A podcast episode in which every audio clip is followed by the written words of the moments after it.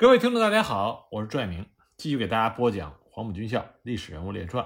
我们接着来讲李延年。上一集我们说到，日军吉本真一的第一军在灵宝地区准备对国军再次发起猛烈的进攻。日军第一军当时在灵宝地区的进攻部署是以长陵起义的独立步兵第九旅团，也就是山兵团为北路。第六十九师团指挥的独立混成第三旅团，也就是洋兵团为中路；以六十九师团五十九旅团，也就是地兵团为南路，共同对国军的阵地发起攻击。六月三日，山兵团还从陕县调来了汽车十辆，满载着日军驰援被击退的独立步兵第九旅团的独立步兵二三、二六大队。国军的第一线阵地。到处都发生了激烈的战斗。不过六月三日开始，灵宝陕县突然降下了大暴雨，到处都是一片泥泞，对于进攻非常不利。不过呢，暴雨也阻挡了中美联合空军对日军的攻击。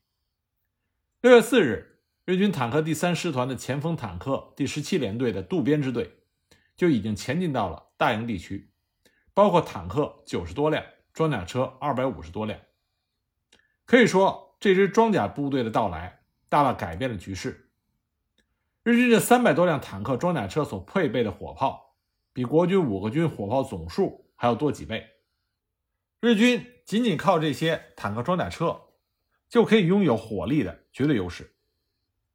同时呢，日军第十二军也出动了六十九师团的主力，向灵宝以南推进，策应正面的作战。和这里的刘戡兵团发生了激战。鉴于日军主力的增援赶到，胡宗南命令过于突前的第八师放弃一线阵地，向后撤退。由此，第一条防线的北面就被日军攻破，国军陆续退守到第二道防线。六月五日，新一轮的攻势开始，日军攻打国军第二线阵地。那么，国军顽强阻击，同时集结重兵，日军的攻击非常的不顺利。南线的五十九旅团首先出击，从六点开始发起猛攻。刚刚出动的七点钟，他们就遭遇到中美联合空军四架飞机的轰炸。而空军的轰炸，尽管天气不好，阴雨连绵，但仍然造成了日军独立步兵八十五、幺幺八两支大队一百多人的伤亡，挫伤了日军的士气。地面的战斗极为激烈，五十九旅团对于三角山的攻击方向。斋藤大队第一次冲锋，刚刚几分钟，就有二十二人被打死。激战到了十点三十分，日军几乎没有推进。第五十九旅团的指挥官木村，他使用了五个步兵大队，在炮兵掩护下全力攻击，但仍然是步履维艰。当天晚上十一点，在重炮的掩护下，日军突进到了康岭、庙沟河一带地区。受六十九师团指挥的独立混成第三旅团，在六月五日这一天，仅仅前进了约三公里。而在北线的独立步兵第九旅团也非常的困难。第九旅团在两个坦克中队和野战重炮兵第六联队的配合之下，在火力上完全压倒了国军。即便如此，当天该旅团不过前进了八公里左右，到达了国略镇东北的布张南家洼一带。当天，全线日军平均前进四到五公里。即便如此，当天左翼幺零九师的阵地有部分被突破，而外围刘戡兵团的阵地也被突破多处。那么日军攻击前进，收效甚微。这和一九四四年的时候，国军与日军作战多年，在如何对日军防御作战，已经有了丰富的经验。根据参战的。国军连长七十九师二九幺团三营八连连长谢洪文回忆，当时他们在函谷关一线布防，占据山头，抢修工事，没有命令不得后退一步。阵地在山上，坡度大，高度不一。好在山上的土多，石头少，工事修建的很快。为了预防日本重炮的袭击，国军他们挖掘的工事都在三米左右。那么日军发起进攻的时候，用重炮猛烈的轰击国军阵地，山势陡峭，日军步兵强行攻击等于送死。所以呢，日军希望先用炮火摧毁国军阵地，然后打开缺口，强行占领山头。当时几十门的大炮齐发，国军阵地顷刻之间树枝断折，尘土飞扬，碎石乱飞，硝烟弥漫，整个阵地的表面被炮弹翻了一遍。不过国军的经验丰富，他们的工事挖的比较深，覆盖的也比较坚厚，士兵伤亡不大。谢侯门他们那个连只有一个瞭望哨被炸毁，四名士兵全部负伤，其中班长的受伤比较严重。那么，当日军的火炮向后转移之后，国军的士兵立即进入到破烂不堪的阵地，利用断树、弹坑、土堆、岩石为掩护，部署散兵线，严阵以待。那么，日军以为国军已经被强大的炮火摧毁或者吓跑，所以就开始快速冲锋。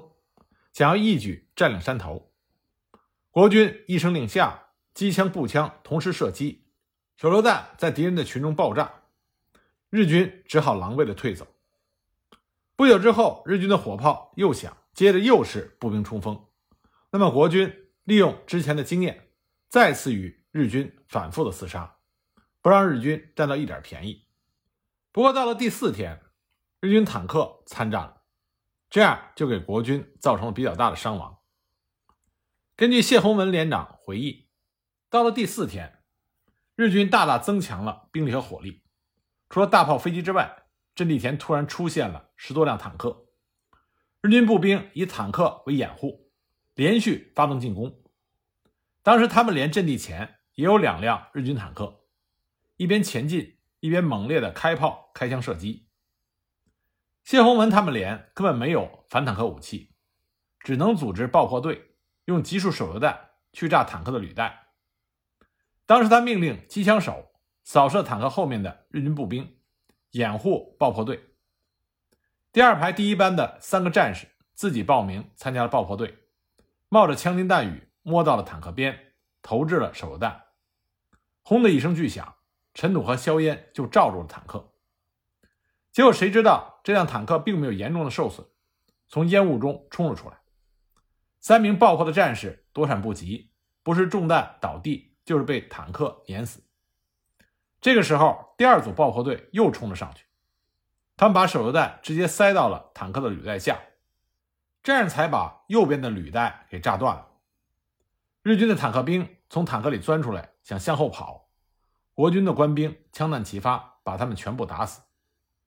那么后边跟着的那辆坦克不知道虚实，以为第一辆坦克压中了反坦克地雷，所以吓得急忙转头逃走。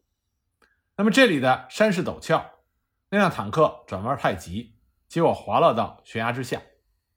后面跟着的日军步兵一看这种情况，也急忙退走。谢洪文这个连在阵地上坚持了几天，到了第六天，全连可以战斗的官兵只有二十多人了。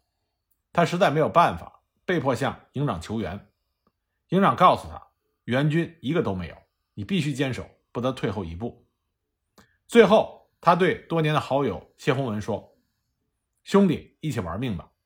你死了，我替你照顾妻儿。”就这样，谢洪文率领他的连又多坚持了一天，然后才接到命令撤退。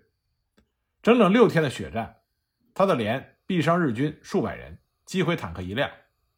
但是自己的伤亡非常大。进入阵地时，全连官兵一百五十七人，撤退的时候仅剩十七人，基本上拼光了。那么在国军防御的战线上，中路和南线都是山地，但是北线地形相对较为平坦，更适合日军发挥重武器的优势。所以在北线的国军第八师奋力抵挡，但是逐渐的坚持不住。第八师的师长吴俊后来回忆说：“日军不仅以优势的空军及炮兵掩护，更重要的是，阵地前突然出现了大批的中型战车，冲向国军阵地。国军苦无反战车武器，只能在土坎之下构筑掩体，以躲避战车的射击。当时，吴师长命令士兵使用集束手榴弹靠近投掷于战车之下，那么日军的战车被炸数辆。”其他的战车才悻悻而去。第八师战前战斗人员九千七百多人，战斗结束之后仅余一千二百人。其中尤以六月五日的战斗最为激烈。第八师的当面之敌在六月五日拂晓，因猛烈的炮火向寨子沟、焦岭、小南朝阵地射击。六点钟左右，日军先头部队四百多人，战车七辆，向该师的阵地进攻。国军守军沉着应战，击毁了日军战车三辆。紧接着，日军又出动了主力步兵一千多人，战车九辆蜂拥而来。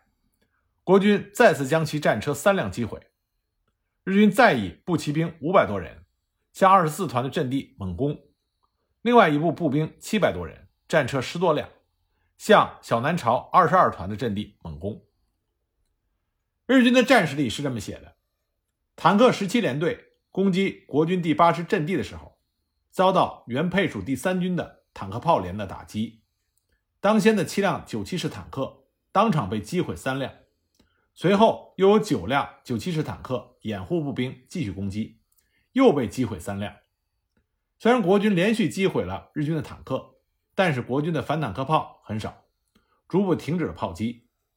日军再次出动了十多辆坦克协同步兵攻击的时候，国军已经不能够再开炮了。那么日军的重武器越来越多，炮火也越来越猛烈，形势对国军非常不利。李延年急忙调整部署，命令李振清幺零六师掩护阵地被突破的部队有序的后撤，退到红东河西岸的第三线阵地继续防御。第二线阵地又被突破，国军在撤退前破坏了几乎所有的公路，而且在所有日军可能经过的地区大量的布雷，这大大的阻挡了日军的推进。随后三天作战也是类似。日军以绝对的火炮和坦克的优势全线猛攻，国军誓死抵抗，浴血奋战，顽强阻击。激战到三天之后的六月八日，日军仅仅前进了二十公里，到达了红东河东岸一线地区。最南面的第五十九旅团所在地形最差，到处都是山地，国军以山地作为掩护，不断的反攻袭击，日军伤亡惨重。期间因为山地的信号不好。五十九旅团失去了和其他部队的联系，在通讯断绝之前，五十九旅团向第一军总部叫苦，说遭到国军的有力拦截，前进更加缓慢，甚至山脉的小路也被国军占领，要突破该地，无论付出多大的牺牲和时间都难以奏效，实在遗憾，因此只能放弃这一行动，万分抱歉。六月八日，三万日军在数十门重炮。和三百多辆坦克装甲车的配合之下，发动了战役爆发之后最猛烈的攻势。那么李延年率领部队防守的是第三条战线，也就是红东河阵地。这道防御阵地一旦被突破，那灵宝县城就危险了。这时候李延年所属的五个军总兵力不过是四万人，兵力虽然比日军略多，但是重武器相差了太大，根本无法相提并论。况且五个军中的四个军，我们前面也说了，属于抗战中后期编组的新部队，没有太多的实战经验，战斗力和日军相比也有着明显的差异。即便如此，国军仍然是拼尽全力。五十七军九十六师二八九团团长郭基谦回忆：六月八号，日军开始对我主阵地发起了猛烈攻势。红东河对岸是高原，地势高于国军的阵地。日军占领对岸之后，他的炮兵可以对国军阵地任何一点进行炮击。但是意外的是，日军并没有主攻国军二八九团防御的灵宝城、函谷关方向，而是集中兵力攻打国军侧翼牛庄的二九零团。二八九团紧急增援二九零团一个连，在上午抢修了工事。中午，日军开始猛烈的炮击牛庄，发射了数千发炮弹。多次释放了毒气。到了下午，十多辆日军坦克在对岸一字排开，用平射炮和重机枪对准国军阵地猛烈射击。另外十多辆坦克掩护步兵强渡过红东河，攻入二九零团的阵地。二九零团紧急调动了预备队反攻，终于将进攻的日军击溃，夺回了阵地。国军九十七师二九幺团二营营长刘顺元，他据守的是红东河东岸关庄园兰家坳阵地。他依托有利的地形，沉着地抗击着日军四五十辆坦克和上千名的日军。这个营面对三倍于己的日军，浴血奋战，抱定了必死的决定，苦战了四天三夜。刘顺元营长是黄埔十二期毕业生，从他后来的回忆录里，我们可以看到当时国军的状况。刘顺元进入黄埔之后，虽然1938年他的课程还没有结束，但是因为一线的基层军官伤亡比较大，几乎无人可用，被迫让他们提前毕业。刘顺元他在军校的学习成绩极为优秀，后来呢进入军队，首先担任的是教官职务。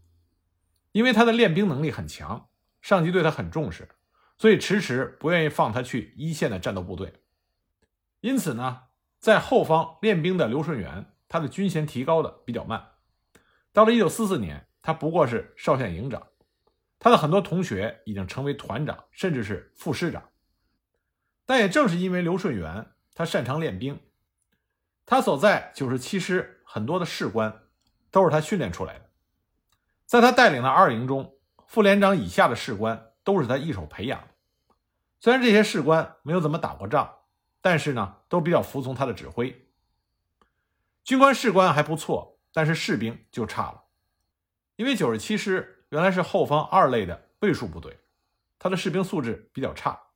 都是一线部队选拔淘汰下来的壮丁。根据刘顺元的回忆，一九四四年四月，豫中会战打响之前，部队已经紧急整训了一段日子。原来的部队多为山东、山西、河北、河南、甘肃、陕西的兵，后来在开赴战场前一两个月，又补充了很多四川的新兵。老兵的素质不算高，但至少有过完整的训练。这些四川的新兵就比较差。都是由四川徒步走了二三十天来到甘肃平凉。刘顺元接兵的时候发现，这些兵根本就不可能打仗，甚至连训练都不行。有些士兵是夜盲症，有些膝盖骨都挫伤了，所有人的身体都很差。但是这时候战争已经打响，部队随时可能开拔。为了争取时间加紧训练，师部要求各营立刻开始训练。刘顺元认为这样去练兵。会练死人的，所以就没有按照规定立刻训练。他规定所有的新兵先休息一周，养身体，给看病，并且规定这个期间只能给他们粥喝。当然，很多新兵不理解，都要吃干饭，认为刘顺元喝冰血，故意克扣新兵。其实，刘顺元这么做是因为这些新兵饿了太久了，一下子吃干饭会吃坏肚子，甚至会出人命。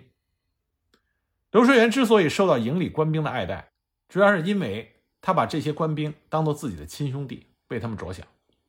也正是因为刘顺元的这种安排，后来其他营都出现了病死新兵的情况。等到开赴战场之前，刘顺元的营里刚报道的新兵一个也没死，一个也没逃，还训练了出来一批。刘顺元和这些新兵聊天，其中有些人说他们是被抽中壮丁之后才被迫参军的。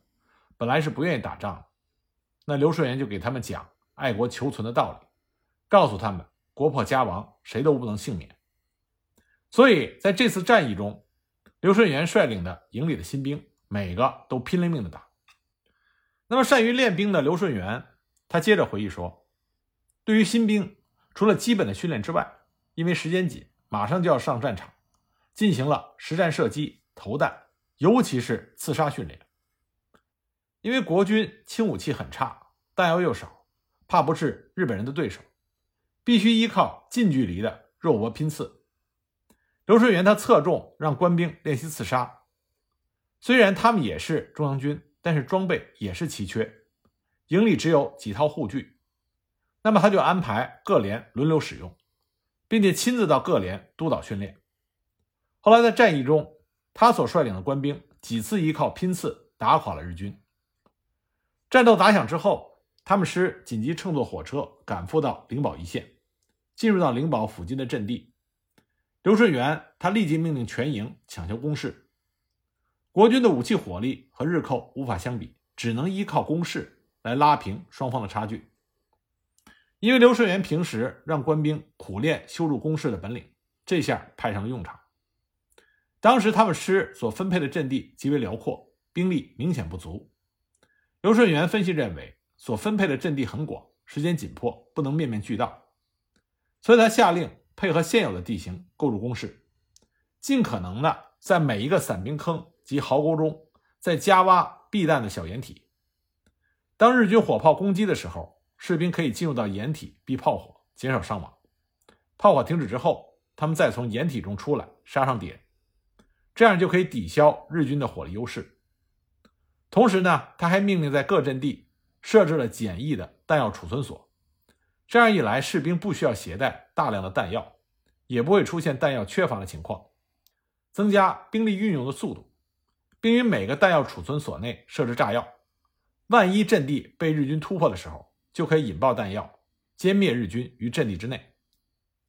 由于他们这个营的阵地很有可能是日军重点突破的方向，这也是为什么师长把他们这个全师训练最好的营派到这里负责防御。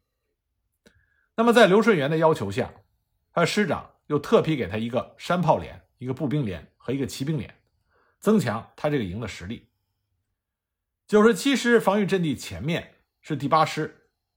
第八师呢和日军血战，伤亡比较大，残部不到全师的三分之一，被迫后撤。第八师后撤之后，九十七师的阵地就暴露在了日军的面前。日军的先头部队骑兵侦察中队三四十人就赶到了。刘顺元这个营自然不会怕这么点的骑兵，所以枪炮齐发，把这支日军的小部队歼灭了一半，剩下一半仓皇逃走。期间还捉了几个活口。结果发现，这些俘虏都会说中国话。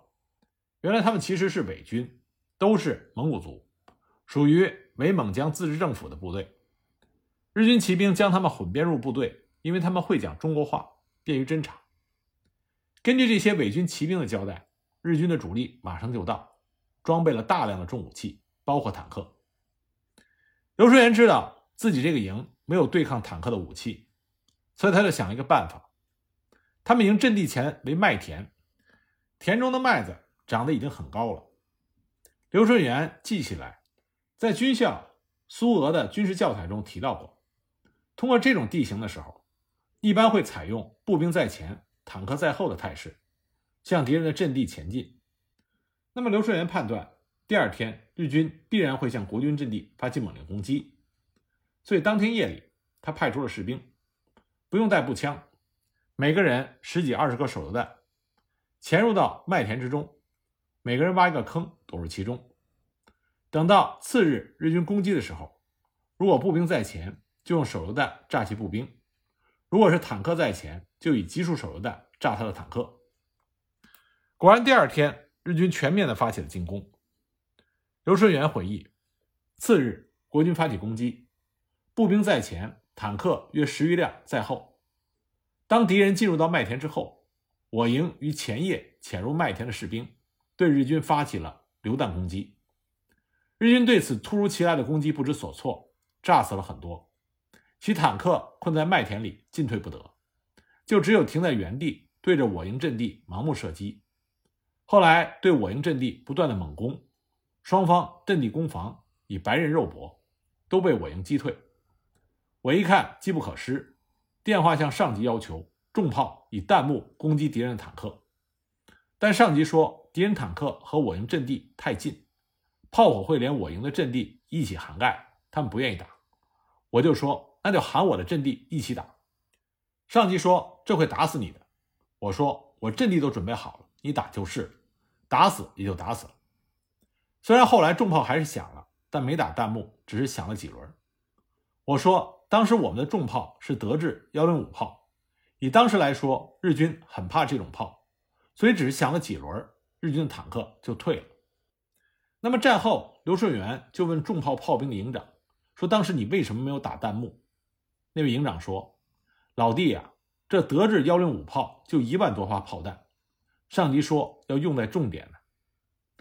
当时国军部队的武器装备非常混乱，有些弹药打完了就没了。”虽然刘顺元这个营当天的作战很成功，但是他的友邻部队却挡不住。侧翼一个连在日军坦克的猛攻之下抵挡不住，被日军坦克冲进了阵地。那么日军大量的步兵立刻就跟随着坦克突进，直接杀向了九十七师师部的主阵地。刘顺元回忆，当时军长刘安琪亲自率领军部的部分幕僚、军警卫营以及其他的预备队向前线猛进，斥退了后退的曾姓团长、副师长以及师部人员。稳定住了战线，但是刘安琪将军两位亲近的军官也都阵亡了，一个是他的亲表弟，一个是他老师的儿子。这在刘安琪的回忆录里也有所提及。那么，当侧翼被突破之后，刘顺元这个营的阵地也非常危险，国军士兵和日军多次近战肉搏，刘顺元也投入了营预备队，成功的夺回了部分阵地。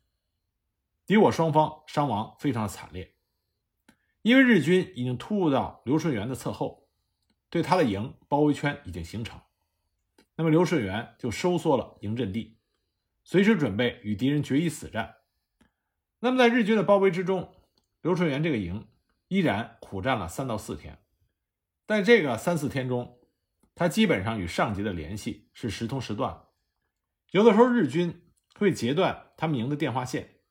派汉奸以中文向刘顺元他们营劝降，但是在刘顺元的率领下，全体官兵均誓死保卫国土，死守阵地，绝不与日军妥协。那么刘顺元这个营，他的阵地已经处于日军的侧后，那么他们不突围，日军也无法从容的推进，所以上级始终没有命令刘顺元突围，要求他坚守阵地。期间，九十七师不断的派部队来救援，友邻的第八师也来救援，但都没有成功。在坚持了三四天之后，上级才命令刘顺元率营突围。根据刘顺元的回忆，他接到命令要突围到军师部的侧翼，以掩护军师部的安全。他接到命令之后，就计划突围的路线。他说，当时他和主阵地之间有日军的重兵。反而是日军后方的兵力相对较少，所以他决定当天晚上先向函谷关方向运动，穿过之前友军铺设的雷区，然后再回到国军的主阵地。因为他知道雷区的布置，所以穿越雷区可以防止日军的追击。当天晚上，刘顺元先派了一组人，将日军一个高地上的哨所摸掉，然后架了把机枪。等机枪阵地回报之后，他带着全营突围。后来从一位逃回的被俘士官的口中得知，日军当天晚上只能眼睁睁地看着刘顺元带领着这个营离开，却不敢追击，就是因为那挺机枪。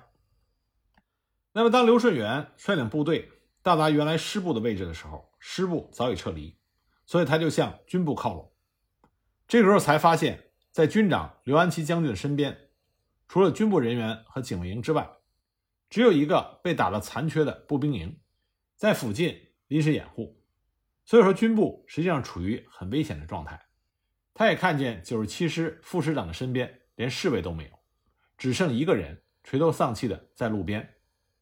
后来才知道，日军以优势的兵力，以战车、飞机、大炮和毒气，突入了九十七师的阵地，进而撼动了九十七师师部。幸亏刘安琪亲带军部人员、军级警卫营和预备队上火线督战，这才没有全线崩溃。那么刘顺元这个营接到突围的命令，也主要是因为军部和师部处于险境，所以让他前往增援。那么刘顺元率领他的部队赶到之后，战况已经转变，准备后撤。那么刘安琪将军就命令他的营先行掩护炮兵四团往潼关方向撤离。刘顺元看到刘安琪的身边只有警卫营和一个残缺的步兵营掩护，所以他考虑到刘安琪将军的安危。但是刘安琪表示，炮兵部队是国家火力的骨干，如果被敌人打光了或者被俘了就没有了。他的自身安危是次于炮兵部队，所以刘顺元就奉命先行掩护炮四团撤向后面的预设阵地。六月九日当天。日军的坦克渡过了红灯河，随后在公路上被无处不在的地雷所阻挡。期间，日军坦克还受到国军炮火的零星打击，有一些损失，前进极为困难。吉布真一用尽了所有的兵力，就连后面的预备队都调到了第一线，彻底的拼了。就这样，到了六月十日，也就是灵宝战役应该结束的时间，日军终于靠近了灵宝县城。